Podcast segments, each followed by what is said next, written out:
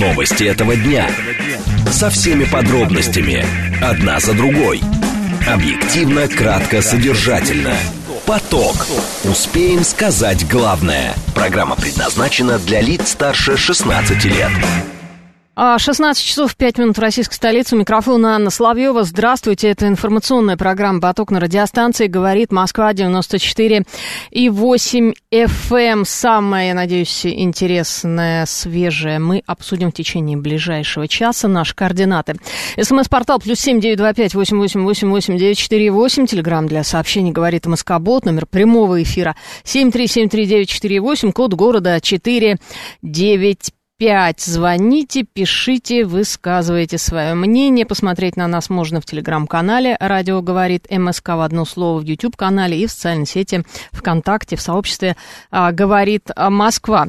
Итак, а, о чем мы будем говорить в течение ближайшего часа? Заместитель председателя правления ВТБ Пьянов допустил рост ключевой ставки Центробанка до 14% к концу уже этого года. А чем нам всем это грозит, обсудим. Также ЦБ раскрыл долю ипотечников, которые отдают на кредиты больше половины дохода. Таких очень-очень много.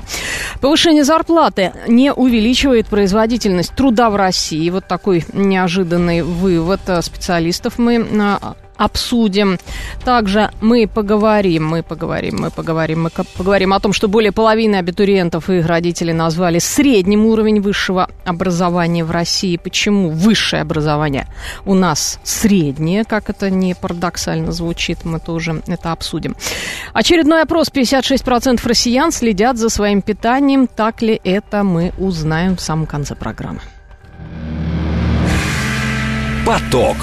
Успеем сказать главное – Итак, заместитель председателя правления ВТБ Дмитрий Пьянов а, заявил, что он не исключает роста ключевой ставки Центробанка до 14% а, а, уже к концу этого года. Я сразу скажу, что это не только его прогноз. По-моему, ранее такой же приблизительно прогноз делал Росбанк. Они тоже прогнозируют рост до 14%. Э, чем нам это всем грозит? Э, ну, в принципе, можно а, предположить. А, но мы обсудим не только это, мы еще поговорим о том, что Центробанк, по-моему, впервые а, раскрыл долю ипотечников, которые отдают на кредиты больше половины дохода. И эта цифра на самом деле удручает, потому что, оказывается, 71,7% а, новой ипотеки выдается россиянам, тратящим на кредиты свыше 50% дохода. Вот э, такие вот цифры. Все эти новости мы сейчас обсудим с кандидатом экономических наук, доцентом Александром Аршавским. Александр Юрьевич, здравствуйте. Здравствуйте. Ну, я бы хотела начать сначала с, собственно, прогноза э, заместителя председателя правления ВТБ Дмитрия Пьянова. Он прогнозирует, что ключевая ставка вырастет в этом году до 14%. И, по-моему, насколько я знаю, Росбанк тоже делал такой же прогноз. А, собственно, чем э, нам это всем... Э, что, что будет после этого, да, когда ставка еще вырастет? То есть это полное замедление экономики, это, я так понимаю, замедление а, кредитования и, ну, соответственно, ипотека, да? Ну, понимаете, сейчас никто вам не скажет, какие будут последствия 14-процентной ставки, угу. потому что еще не проявились последствия 13 процентной да. Угу. Да.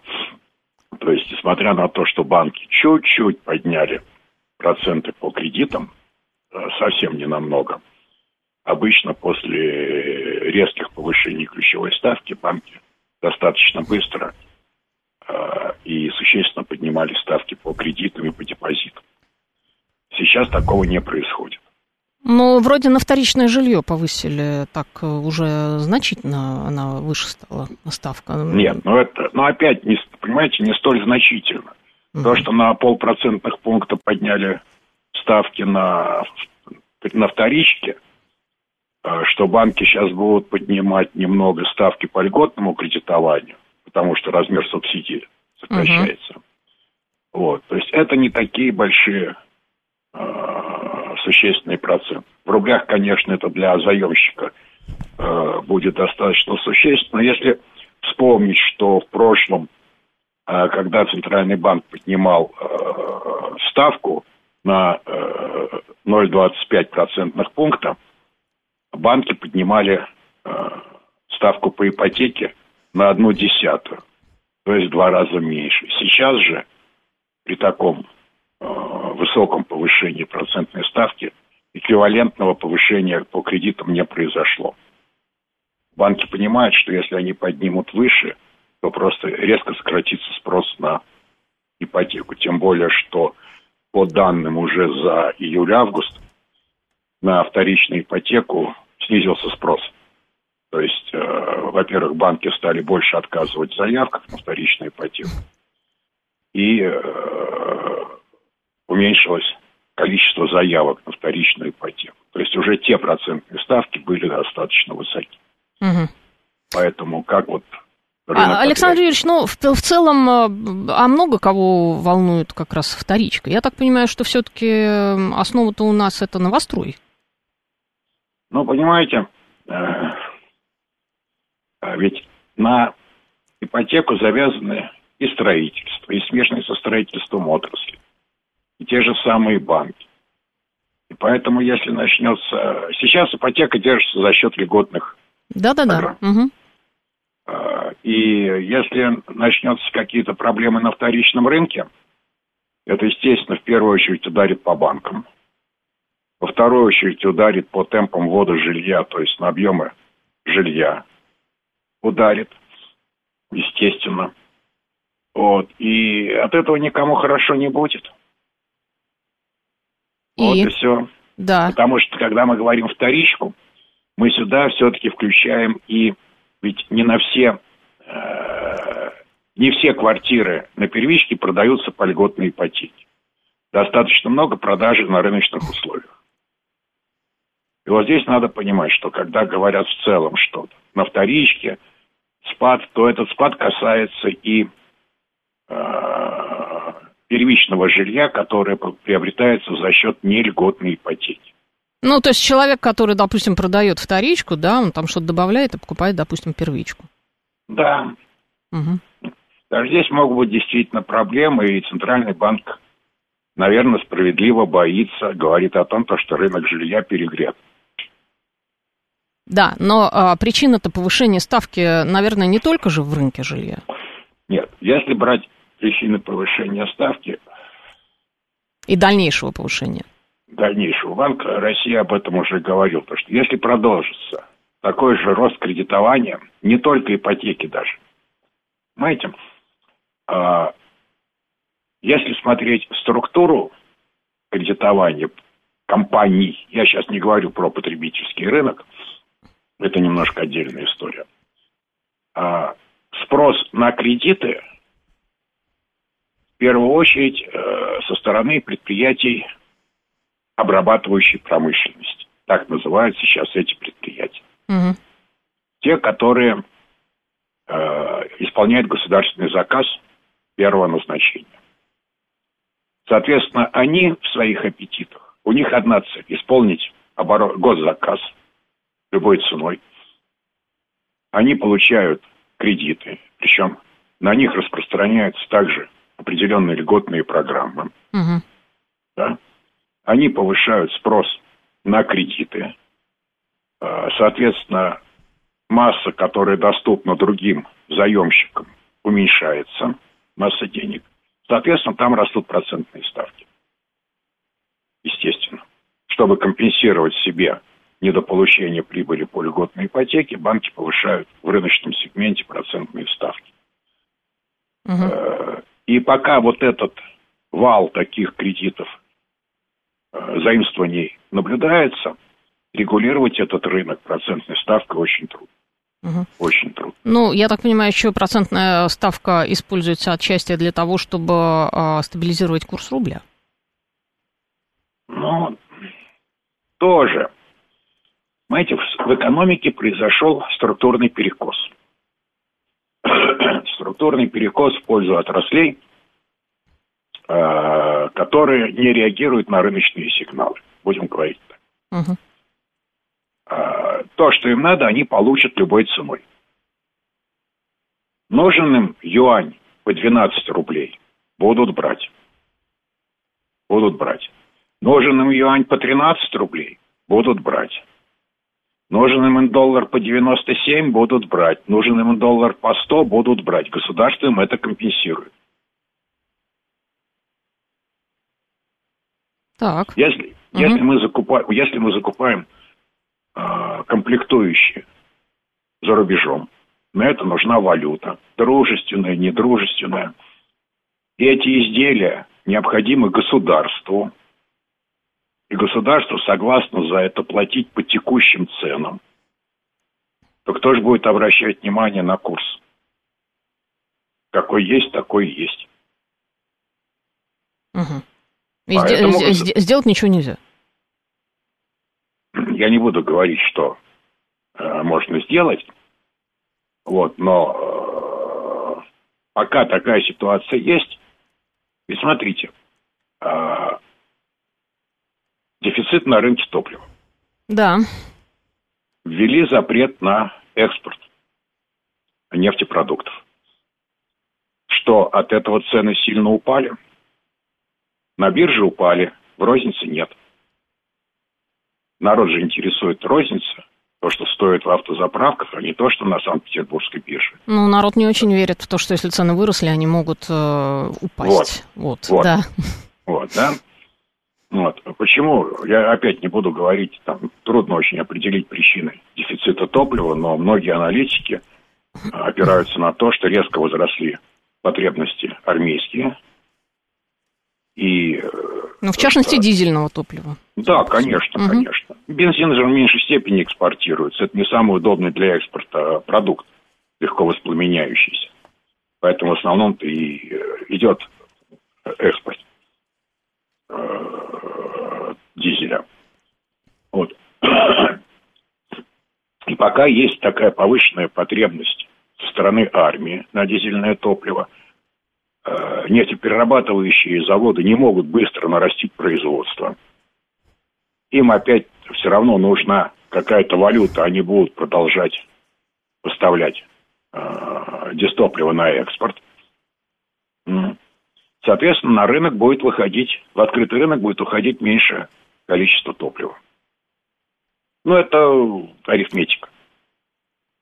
Значит, закрыв экспорт, э, будут стараться, ну, за, закрыть совсем экспорт невозможно, его будут квотировать и закроют, э, и введут заградительные пошлины для серых поставщиков, экспортеров, то есть те, которые приобретают топливо на рынок и потом его уже поставляют на экспорт.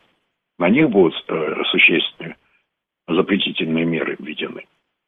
Э, когда произойдет стабилизация цен, и когда они мог, могут начать снижаться, это тоже никто не скажет. Ну, это большой вопрос, да. Спасибо большое, а Александр это... Юрьевич. Пожалуйста. Спасибо большое. А, Александр Аршавский, кандидат экономических наук, а, доцент. Итак, обсудили мы рост ключевой ставки Центробанка, возможный рост до 14% к концу 2023 года. Это прогнозирует заместитель председателя правления ВТБ Дмитрий Пьянов. Скорее всего, это повышение произойдет. Что вы пишете? Сбербанк поднял на 2,5%. Это очень существенно. ABC. Да, я знаю, что подняли э, банки, особенно это касается ипотеки на вторичное жилье, там до 16% доходит, э, это по сути заградительное. Уже если будет ставка еще базовая 14, то, ну, даже, ну, можно, в принципе, представить, сколько будет стоить ипотека на вторичку. 535 а пишет, 700 тысяч квадратных метров нереализованного жилья, куда дальше строительство развивать. 535, а ну, тут надо смотреть э, в масштабах страны, много ли 700 тысяч квадратных метров, если вы, вы о чем говорить, о каком-то регионе, о стране 700 тысяч квадратных метров. Это не такая огромная цифра, на самом деле. Она небольшая, мне кажется, 700 тысяч квадратных метров, небольшая даже для такого мегаполиса, как Москва. Не очень большая цифра. А, причем а, вот э, в эту цифру входит, скорее всего, жилье, которое еще до конца не сдано, которое будет готовиться к реализации, поэтому это надо вот к такой статистике относиться очень а, субъективно. А, Бердлинг пишет, любим жить непосредственно, это вы, видимо, по поводу доли ипотечников, э, которые на кредиты отдают больше половины дохода, и так, таких людей более 70 одного процента из общей массы, это довольно серьезно, да, то есть у нас меньше трети только людей, по сути, способны нормально обслуживать ипотеку. Это, конечно, все тревожит, и правильно тревожит Центробанк, странно, то, что это не тревожит банки, это понятно, потому что потом кто-то будет это все выбивать, а Центробанк будет спасать эти банки. Все это довольно-таки всех нас тревожит, но мы сейчас перейдем к другой теме.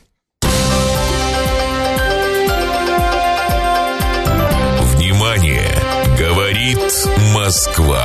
94 и 8 FM. Эм. Поток.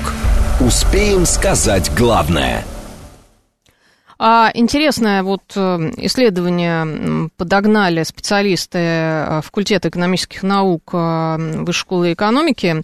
Повышение зарплаты, оказывается, не увеличивает производительность труда в России. Это очень интересный момент. Большинство россиян считают текущую зарплату несправедливо маленькой. Это обычная история. Поэтому ее рост воспринимается как должное. Считается, что повышение зарплаты должно мотивировать людей работать с большими усилиями. На деле, для более половины россиян это не так так. Причин много. Во-первых, восприятие своей зарплаты как несправедливо низкой, а потому уже подлежащей повышению. Во-вторых, чрезмерные нагрузки. И, в-третьих, э, больше ценности досуга и личной, а, жи, э, личной жизни. И, в общем, вот к этому выводу пришли исследователи из лаборатории сравнительного анализа развития постсоциалистических обществ факультета экономических наук а, Высшей школы экономики Владимир Карачаровский и Мария Гурулева. А, в общем-то, они занимались тем, что выясняли, насколько экономически активные россияне готовы работать с большими усилиями при условии а, повышения заработной платы. И выяснилось, что более половины опрошенных, более 51% не готовы работать с большими усилиями то есть им зарплату повысят, то есть зарплату они просят им повысить, но работать лучше при этом, как-то прикладывать больше усилий, они не готовы. А, обсудим эту тему сейчас с доцентом факультета экономических наук а, Высшей школы экономики, одним, кстати, из авторов как раз исследования Владимиром Карачаровским. Владимир Владимирович, здравствуйте. Здравствуйте, уважаемые коллеги, здравствуйте, уважаемые радиослушатели. А вот, собственно, очень интересные результаты, да, то есть э, люди просят прибавить себе зарплату, ну, то есть это как э, само собой разумеющееся. Ну, я же вот работаю, ну, я хочу получать больше. А что в этой ситуации делать, как мотивировать людей, как, ну, не, не то, что заставить их работать, может быть, лучше, да, а, ну, заставить более продуктивно работать? Ну, вот это очень интересный вопрос. Спасибо, что проявили интерес э, к нашему исследованию. Но давайте сначала разберемся, в ком проблема, в людях ли проблема. Значит, смотрите, вот исследование показало, что э, люди, ну, это не совсем так. Вот все зарплату повысить хотят все, а работать не хочет никто. Так говорить было бы несправедливо. Суть в том, что более 60% работающих россиян считают, причем долгое время считают, это не одно наше исследование показывает, что их труд сегодня недооценен. Угу. Он длительное время недооценивался. То есть, э, если рассуждать в терминах факт, соотношения фактической и справедливой с их точки зрения заработной платы, то справедливая заработная плата больше фактически на 60 на 70 процентов в среднем. Угу. Что это означает? Это означает, что сформировался в России такой специфический феномен общественного сознания, что у государства, ну или, если хотите, у работодателей перед обществом есть долг. Этот долг состоит в том, что длительное время люди работали за зарплату, которая не отвечают их вкладу и их усилиям. Угу. Но это и же это субъективная очень... оценка, извините, я вас перебью. Это да, же субъективно, это может быть. Да. Абсолютно. А что в нашем мире объективно? Ведь э, ну, все теории мотивации построены прежде всего на идее, так сказать, работы с сознанием. Поэтому, когда мы от человека со всеми его субъективными особенностями хотим получить рост производительности труда, да, мы должны работать с теми субъективными представлениями о мире и справедливости, которые у него есть. От этого мы никуда не денемся. Это же не робот, это человек. Угу. Поэтому мы должны это учесть. И вот вы спрашиваете, что в этих условиях делать. Но надо посмотреть э, чуть более детально вот на ту половину, которая отказывается, ну, заранее говорит, что она работать больше не собирается. Да? Угу. Там есть две такие, по, по 25%, две подгруппы. Одна подгруппа говорит, что ну, они хотят соблюдать баланс работы и досуга. И это понятно. Во всем мире существует такое, такая тенденция, как дауншифтинг. То есть люди с какого-то момента перестают заботиться о ну, дальнейшем росте доходов. Ну, их это устраивает. То, что есть сейчас, просто они не хотят жертвовать личной жизнью во имя дальнейшего роста Но доходов. это довольно этими- обеспеченные уже люди, как правило. Не всегда, не всегда. Вы можете прекрасно адаптироваться к своей даче, к своей спокойной жизни, к недорогим магазинам и жить спокойно. Ну, конечно, если вы живете в бедности, это не тот случай. Но если вы живете в среднем, ну, а средний уровень жизни в России все-таки не очень высокий, не- нельзя говорить о том, что это обеспеченность. Но, тем не менее, вам спокой, покой дороже, чем э, рост доходов. И это очень важно. С, э, с этими людьми мало что можно сделать, на самом деле. А вот вторая половина, вторая подгруппа, вот от этой половины, да, еще 25%, это люди, которые говорят, что мы, может быть, и хотели бы, но мы уже сейчас работаем на пределе возможного. И вот тут интересная статистика общемировая. Значит, вот мы думаем, э, много или мало работают россияне, да? Да. А вот э, если производительность-то у нас низкая, но, кстати, производительность это не от самого работника зависит, это еще зависит от технологической вооруженности экономики, это зависит от качества принимаемых топ-менеджерами решений, то есть не только работник в ответе за производительность. Но рыба Он со тухнет с своим- головы, все равно там управленец должен что-то делать. Конечно, да. То есть производительность труда это не только ответственность работника, это важно понять. Ну так вот, а, значит, вот эти э, еще 25%, они работают, говорят, что работают на пределе моральных и физических сил, они это заявляют.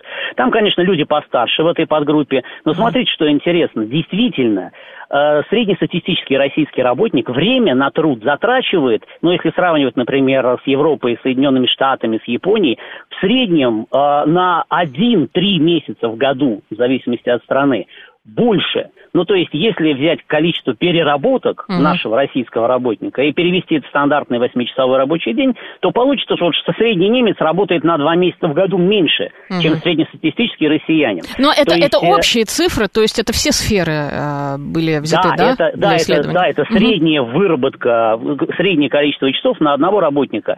А, Это по статистике OECD, эм, э, по- ну, в общем, по международной статистике эти, сопоста- эти цифры мы можем, мы можем видеть, сопоставлять их динамику там, за, за долгий, э, за долгий срок, практически вот, ну, до, до 21 года точно есть. Ну, здесь вот важен еще КПД, да, работают они больше, а на выходе. И это, да, это, это другой вопрос. Я сразу оговорился, что это от работника здесь мотивация, да, качество, а от э, э, работодателя это качество топ-менеджмента. Они Мгм. принимают решения, от них зависит многое. И технологическая вооруженность экономики, а от, э, от этого зависит многое. На каком станке работает мотивированный сотрудник? Если он работает на станке там 70-х годов, да, условно говоря, а у нас с, основными фондами тоже есть проблемы, то никакой со своей великой мотивацией никакого эффекта в производительности это Ну, даст. собственно, какой вывод мы можем из этого сделать?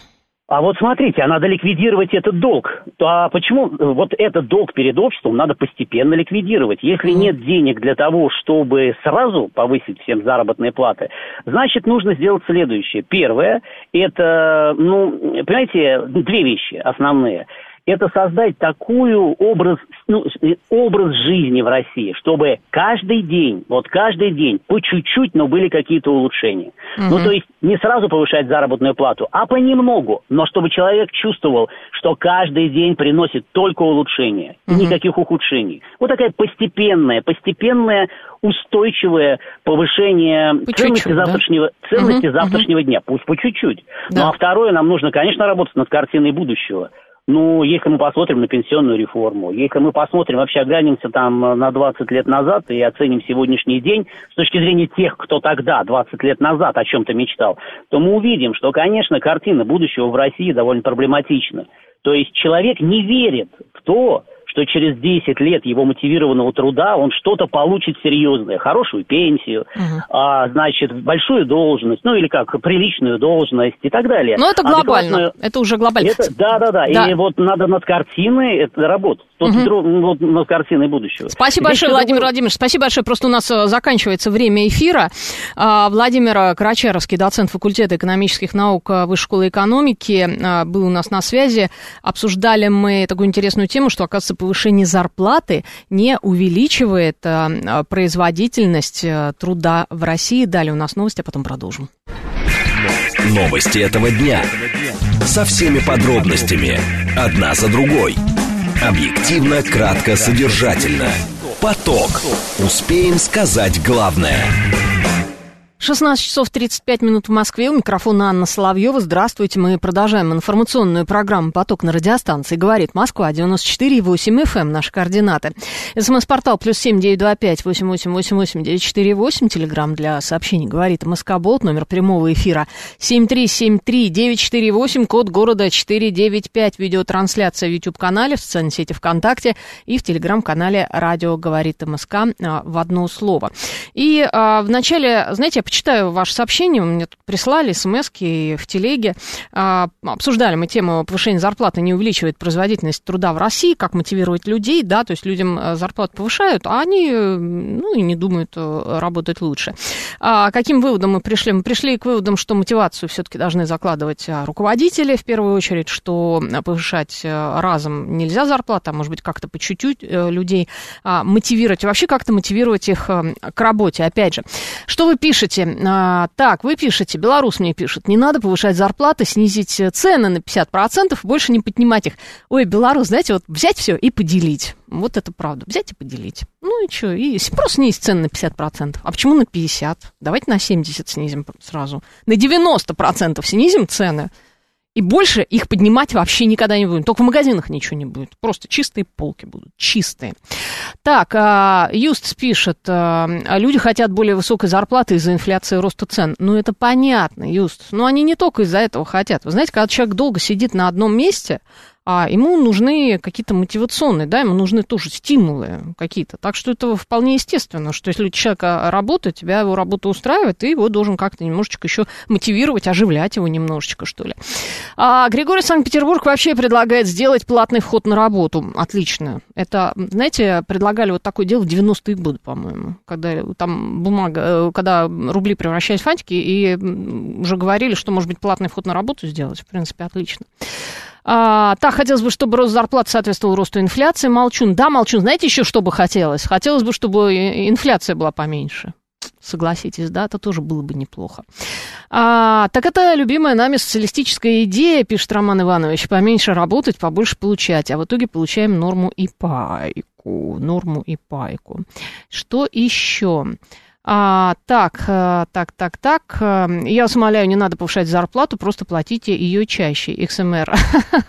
Хорошая шутка, да. А, вчера один из слушателей сказал, что зарплаты должно хватать только на хлеб и воду. Руслан Дрокин, ну, ну может быть, ему и хватает. Ему хорошо. С милым рай и в шалаше. А, Глеб Урал. Работа не работа, отпуск на Фомину вон как повлиял, голос прям как у так, молодой, амбициозный. Да, она отдохнула. Мы отправ, отправляем наших сотрудников в отпуск. Это, мне кажется, а, абсолютно, абсолютно нормально. Звонки я сейчас не буду принимать, сразу говорю. Мы сейчас перейдем а, к другим темам.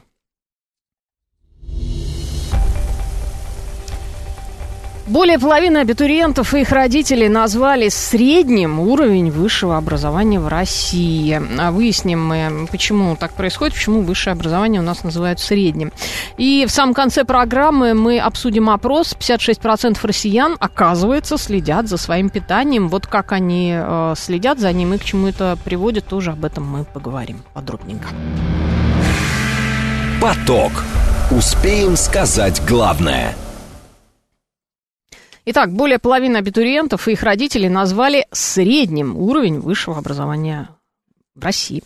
Почти 41% опрошенных родителей считают, что негативно повлиял на качество образования переход на единый э, государственный экзамен более половины, 58% абитуриентов и их родители считают средним уровень. Это я уже вам а, говорила. Но а, так, опрос этот опубликовал РБК со ссылкой на данные Центра социального проектирования «Платформа» и компании онлайн-исследований «Анин». А, так, опрос этот проводился в августе месяце. Тут, значит, идут у нас такие цифры, цифры, сколько было опрошено абитуриентов, как, какого они пола, а, наиболее, вот это интересно, наиболее высоко оценивают качество высшего образования молодежь Северного Кавказа, Сибири и Дальнего Востока. Именно она едет в вузы центра России, полагают а, авторы исследования. Абитуриенты Центрального федерального округа относятся к качеству высшего образования в стране с скептически. Вот это, видите, вот уже интересный, интересный перекос. А, Александр Безбородов, ректор Российского государственного гуманитарного университета, у нас на связи. Александр Борисович, здравствуйте. Здравствуйте. Ну вот видите, какие результаты опроса. А, более половины абитуриентов и их родителей назвали средним уровень высшего образования в России. А, собственно, вот вы как специалист, как ректор, согласны ли с такой оценкой? Ну, это смелое утверждение, наверное, инструменты надо нам как-то замеров подобных тоже иметь в виду, прояснять. Просто социологический опрос – это, наверное, не единственный инструмент, которым тут можно пользоваться. Что касается вуза... Нет, это абсолютно который... субъективная оценка, да, сейчас. Да, это Совершенно, да. да. Что касается Российского государственного гуманитарного университета, ну, конечно, это же подвижные совершенно вещи. Некоторые курсы приходят, может быть, к нам первокурсники, где э, мотивация ниже сегодня, где-то выше. Но я вас уверяю, что сегодняшняя молодежь настроена на учебу очень серьезно. Очень серьезно. И если ты даешь некачественное знание, ты пропал. Угу. То есть здесь есть, и, во-первых, органы студенческого самоуправления, здесь есть родительский надзор, серьезный очень, государственный надзор, если они обращаются ну, в инстанции, известные вам, по поводу качества образования. Поэтому здесь не, не задремлешь. Я не уверен, что такое родительское вот начало, может быть, продиктованное повышенной любовью к детям или еще что-то, дает такой показатель. Отнюдь мотивация высокая. Да, по качеству есть над чем работать нам вместе с общеобразовательной школой. Я по-старому вызов, вызову. Но у нас есть в вузах сегодня очень большие, серьезные очень ресурсы и возможности, инструменты для того, чтобы эти показатели повышать решительным образом. Угу. А вот этот вот как раз а, негативно, негативно люди оценивают э, ЕГЭ. Вот это вот негативное отношение к единому госэкзамену. Э, вот э, чем это вообще, в принципе, можно объяснить? Насколько это справедливо? Это несправедливо. Это традиция, которая в России сложилась в последние десятилетия. Ничего тут справедливого нет, вопрос вы правильно совершенно задаете. Мы видим детей, которые, допустим, прошли через ЕГЭ по истории, и видим тех, кто, ну, есть специальности социальные, где они потом историю изучают в РГГУ, угу. но у них не было ЕГЭ по истории, они его не сдавали, просто сдавали другой профиль. Это же очень большая разница. В худшую сторону те, кто не сдавал угу. и кто не готовился. Поэтому это несправедливое суждение. Традицию это надо, не знаю как, но ее надо как-то ломать это то, что мобилизует людей, то, что к чему, ну не то, что привыкли, а что стало уже э, реальностью в системе образования э, и э, школы, и высшего образования. Это же универсальный, универсальный инструмент. И к тому же он э, действительно от всяких вот прочих вопросов, связанных с нечистоплотностью, избавляет нас. Угу. Александр Борисович, а какие, какие вообще, э, с помощью каких инструментов можно оценить вот э, более или менее объективно как раз качество образования? Качество образования. Да, это э, действительно проблема проблем. Во многом мы сегодня ориентируемся на запросы работодателя, это первое. Угу. Они не молчат, приходят к нам, мы вместе с ними работаем. Второе, мы выходим на работодателя через стартапы. В гуманитаристике раньше это не было развито. Сегодня целое движение имеется в гуманитарной науке, гуманитарном образовании стартапов. Чем только молодежь не занимается в рамках учебного процесса. Но эти работы, э, связанные с благоустройством э, своего края, откуда они приехали, Башкортостан, Татарстан и так далее, благоустройство там по заказам работодателей оттуда – угу. связанные с информационными технологиями и так далее. Это, безусловно, ориентация на результат. Это тоже всегда качественная работа. Третий, э, это, безусловно, ключевой элемент. Преподаватель бесхалтурно должен работать, должен работать качественно, должен быть профессионалом высочайшего уровня. А чтобы он таким был, администрация не должна дремать и отбирать угу. лучших из лучших вузов. Ну, то есть тут целая цепочка. Целая, целая система. Да, целая система, система целая система. Спасибо да, большое. Целая... Спасибо, Александр Борисович, ректор Российского государственного гуманитарного университета. Александр а, Безбородов а, был только что у нас а, в эфире. Золото на международных олимпиадах по ряду основных дисциплин говорит о том, что уровень образования в высшей школе у нас достаточно высок, пишет Юстас. Я с вами соглашусь. И я, конечно, сомневаюсь вот в таких результатах, вот эти вот опросы, а, что у нас средний уровень высшего образования. Это очень средний уровень опросов прямо скажем. Ну, откровенно, э, как они проводятся, непонятно. Какие-то родители там отвечают где-то в каких-то анкетах, непонятно абсолютно. А, так, э, что вы пишете? Вы мне пишете с милой Мраей в шалаше, если милая Аташе Эвери. Да, это по предыдущей теме, судя по всему, да, по поводу а, зарплат и мотивации. Вот, кстати, здесь тоже мотивация, да, к образованию. А образование это же еще и сам человек, который учится в том или ином вузе. Например, у нас технические вузы очень крутые и там взять ту же Баумангу, да, МФТИ, у нас хорошее, например, образование. Ну, то есть это все а, довольно спорно, и а, что ждут а, родители от того или иного вуза, это тоже конкретные ожидания людей.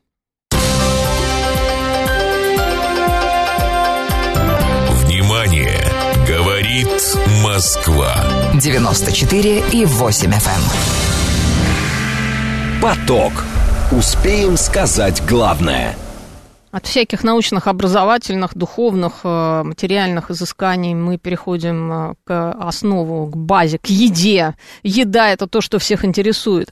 Опрос. 56% россиян следят за своим питанием. 33% респондентов стараются употреблять здоровую пищу, оказывается. Ничего себе, треть треть россиян, оказывается, здоровую пищу только едят. Вот это, вот это поворот. Согласно исследованию в ЦИОМа, почти каждый четвертый соблюдает диету.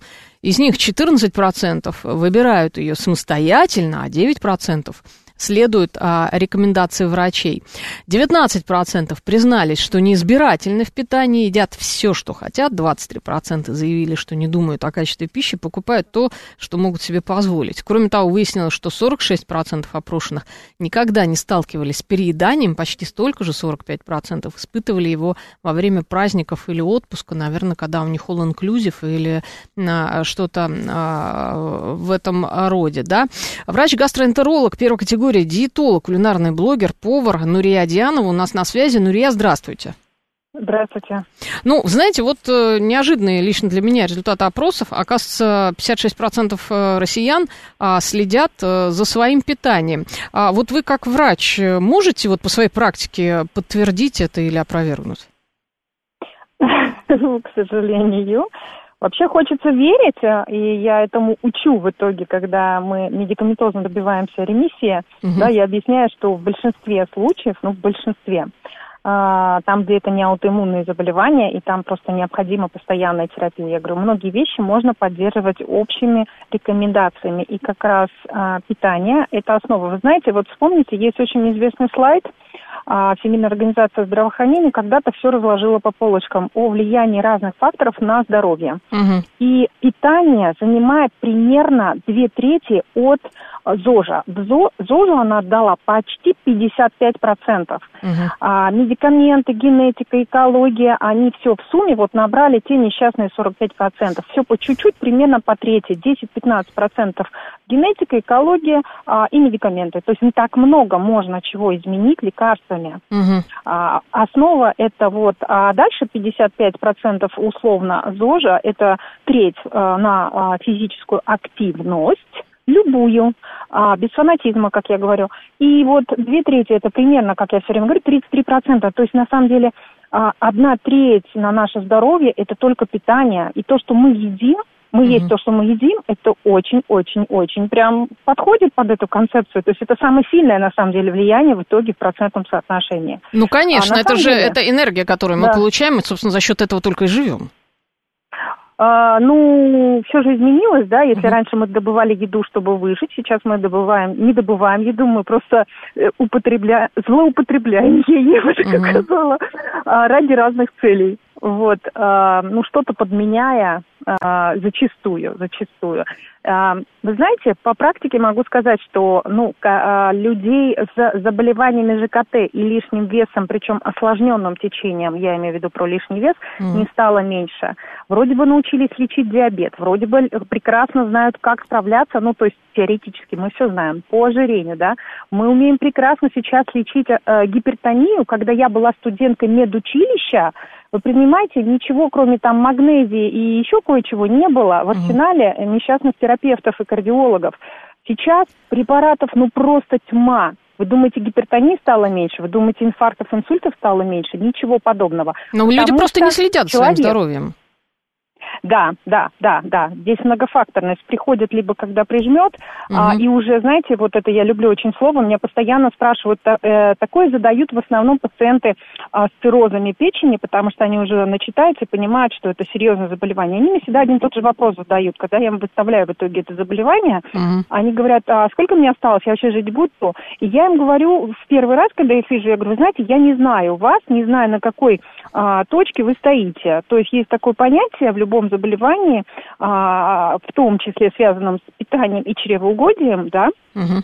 Цирроз тоже связан с, часто со злоупотреблением, кстати, не только алкоголя, как думали. Сейчас очень много а, в результате именно метаболический цирроз. Это mm вот как раз цило, цирроз жирных людей, если вот очень грубо другим, ну, простым языком сказать. То есть, когда человек так себе навредил лишним весом, что у него развился цирроз. И это теперь не а, казуистический диагноз, представляете? Так вот, а, точка невозврата, есть такое понятие. А, и, кстати, очень много чего а, вовремя остановив, любое заболевание, связанное с питанием, можно потом, выстраивая постепенно какую-то правильную канву, я не говорю какой-то фанатичный ЗОЖ, но правильную канву, понимая, где совсем категорично плохая еда, угу. а где она такая, соу-соу, да, как говорят англичане. Иногда можно, а, но вот это иногда, оно такое очень редкое, в каких-то таких, знаете, хороших условиях, условиях, ну как хорошие условия? Вот чтобы я всем, давайте вот скажу на примере а, селедка под шубой, да. Uh-huh. А, сам по себе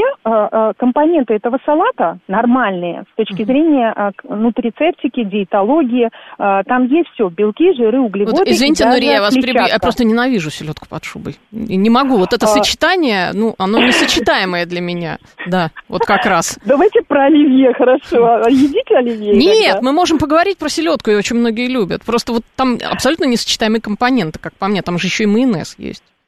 Вот. Селедка вот, с смотрите, майонезом. Я да, как-то да. на консультации один раз рассказывала. Слушайте, вот смотрите, а, меня спросили а, как-то, вы едите селедку под шубу? Я сказала, да, и редко ем. Угу. А, вот именно вот это слово, да, и я ее ем не на празднике. Угу. Поэтому у меня никогда с ней нет, и после нее нет проблем мне вдруг приспичило, я пошла, сделала, а, поела, да, и вопрос в том, что я поела, а, зная, я м, знаю, что там будет небольшое количество майонеза, и у меня отношение вот как раз, как выстроить такое, знаете, а, здоровое отношение к едой, чтобы не стать а, психом. Почему? Сейчас э, среди психологов выделяется в отдельную группу такое состояние, пока еще не заболевание, в МКБ его еще нет, у него отдельного кода орторексия. Угу. То есть э, это тоже такая вещь опасная, потому что я знаю таких, кстати, людей, которые не могут питаться самолетной едой от слова совсем. Они брезгуют, они боятся, угу. и это невроз, это тоже не очень хорошо. Так вот, к вопросу о том, чтобы э, та же, тот же самый э, не чудесный салат селедка под шубой не вредила, его не надо делать э, вместе с другими салатами на обычные праздники, чтобы потом был как раз ужас и потом встреча с гастроэнтерологом, да? Угу. Так и бывает обычно. И у многих э, обострение заболеваний ЖКТ происходит, когда мы поусердствовали на праздниках. Угу. И там было много таких салатов. Так вот, вот этот салат просто нужно есть иногда в обычной жизни. И тогда не будет вот этого ужасного культа того, что, боже мой, надо шесть салатов на новогодний стол поставить. Как же так? Причем все это, они должны быть с а, майонезом. Вот, да, вот это меня вообще раздражает. Я не против майонеза, потому что французская кулинария, а, я поклонница в определенном смысле а, этого направление, если можно сказать. Я вообще мечтаю попасть в Кордон Блю, просто прийти туда и посмотреть, как это устроено. Ведь а, она о том, что натуральный майонез в умеренных количествах не ежедневно а, может иметь место в нашей жизни. Но когда он не заправляет такие вот как раз уже изначально такие, ну, емкие салаты, да, о которых мы говорили выше, а, например, может быть основой заправляющей основы изредка э, вашего какого-то овощного салата. Ну, почему угу. бы нет, как бы, да? Но изредка, и вы его взяли, приготовили столько, сколько надо, ну, съели, и не покупаете вот эту огромную баклажку по пол-литра, которая потом пихается во все места, где надо и не надо. А я знаю, знаете, что люди едят иногда хлеб с майонезом. Меня от этого вот э, просто, то есть это не моя еда, и меня от этого прям не дурно Крабовые становится. палочки едят с майонезом. А вот э, наша, кстати, столовая вот местная предлагает очень много видов э, мяса под майонезом. Все с майонезом практически, с майонезной подушкой. Ой, очень вы много, знаете, да. вот мясо, смотрите, любое мясо само по себе содержит уже жиры. Туда надо, его надо просто не испортить как говорят хорошие шеф-повара, когда что-то пытаются приготовить под чем-то, uh-huh. ну, э, мясо по-французски накрывается сыром, накрывается... Вы знаете, мясо сам по себе прекрасный, чудесный продукт. Его просто надо правильно приготовить. Не пересушить, а, ну, как бы, добавить правильные специи, чуть-чуть соли, потому что в ней природная соль в мясе-то есть на самом деле. Mm-hmm. А, и тогда будет это прекрасно. И уже к этому нормальному куску мяса добавить овощной гарнир, добавить ложные углеводы, пусть это будет картошка. Э, дело же не в картошке, а дело в том, как ее готовят. И там, знаете, сколько можно вот этих нюансов, когда речь идет о том, как изменить свое питание, надо начать с каких-то, наверное, мусорных продуктов. А второй момент с э, кулинарной обработки, пересмотреть. И я каждый раз говорю, когда мне пациенты говорят, ну постоянно, а что, жареное уже нельзя? И когда я человеку ставлю серьезный диагноз, например, достаточно сейчас он э, участился атрофический гастрит, это предраковое заболевание желудка. Угу. Предраковое, это еще не рак, но оно требует очень-очень... Э, там постоянная терапия медикаментозная, там постоянное наблюдение у гастроэнтеролога, но а, это не значит, что обязательно придет рак. Вопрос, как пациент будет относиться к питанию. Ну, Рия, а в основном вот, вот гастриты, вот в частности атрофический да. гастрит, это э, у людей с лишним весом? Нет. Нет. Атрофический угу. гастрит как раз-таки это, знаете, какая история? Это когда человек, а, он может даже не иметь лишнего веса. Это когда человек очень пренебрегал угу. длительный период времени а, от наш, вот именно курения, ну там, допустим, хеликобактер, есть какие-то проблемы еще внутри а, ну, так называемые, а, не совсем адекватно работающие желчные, и режим питания. Вот угу. основа, когда он а, редко ел, очень часто много было сухомятки, и постоянное легкое такое, знаете, легкое воспаление желудка со угу. временем приводит к тому, что слизистая портится, истончается и не выполняет свою защитную функцию. А, и это называется атрофия, измененная угу. слизистая. И вот она уже имеет онкогенный потенциал. Угу. Вот и все. Понятно. И По- это э, всегда да, какой-то да, да. нелюбовь к себе когда-то. Угу. когда Вот она вот в это выливает. Ну, Рия, э, просто у нас немного времени остается. Еще вопрос хотела задать. Вот согласно исследованию ВЦИОМа, почти каждый четвертый соблюдает диету. Удивительно. И из них 14% выбирают ее самостоятельно. Вот это насколько опасно?